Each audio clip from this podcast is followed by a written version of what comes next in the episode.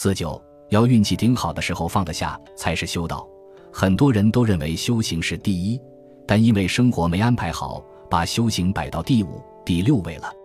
名望、事业、金钱、利害乃至家庭、夫妻这些都排在前面，反而把修行放到后面。一般人都如此。我当年年轻正飞黄腾达之时，为修行而放下一切，这个是很难的。所以学道如牛毛，但真走这条路的人很少。真走这条路，要调整生活。我的一生从二十几岁起，在声望最好时为修道都放掉了。几十年来，很多升官发财的机会一概不理。外面找我的人非常多，一概不理。我的书那么一大堆，大多是同学们的听课记录。为了这个修行，我没有时间动笔写书。若放开的话，很多人来找，就没有时间修行了。修道要什么时候修啊？要你精神好的时候修，你做得到吗？年轻时搞这一套不肯干，像我是年轻时来干的，年轻时什么都不管，先来修道，年老了来吹牛。一般人不同了，年轻时去吹牛，去忙事情，你叫他修道去，不去。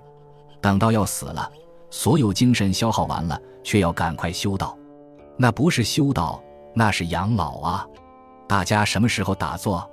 白天太忙，事情忙完了洗把脸，快要睡觉时打坐，那不是打坐，那是要睡觉休息了。那时打坐又有什么用呢？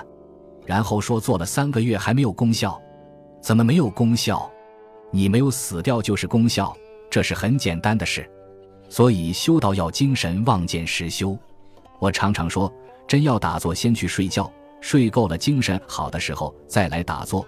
使太阳流珠不外放，能够制服得住、静得住，那个打坐才叫修道，叫静坐。你们累得不得了时打坐，那是在休息；病得不得了时再打坐，是想治病。你病不恶化，已经功效很大了。老的没办法了，学打坐，自己叫做修道，能慢一点死，那已经功效很大了。修道不是这样的呀。有些人常说运气不好去学佛修道。我说佛和神仙不是倒霉人能修成功的呀，那是低等不倒霉的人来干的呀。释迦牟尼不当太子皇帝，所以他成了佛；吕纯阳功名不要了，才成仙。你倒霉透顶来学佛修道，那叫倒霉佛倒霉道。大家要搞清楚这个道理，这是真话。我常常说，大家要运气顶好的时候放得下修道，那才叫做修道。运气好，忙得不得了，谈修道。哎呦，慢一点啊，把这一点事情了了，把股票卖了，赚了钱我就来打坐。等你卖完了股票是赚钱了，你的命也差不多了。这有什么用？这个道理就在此。选自南怀瑾与彼得圣集。我说参同契。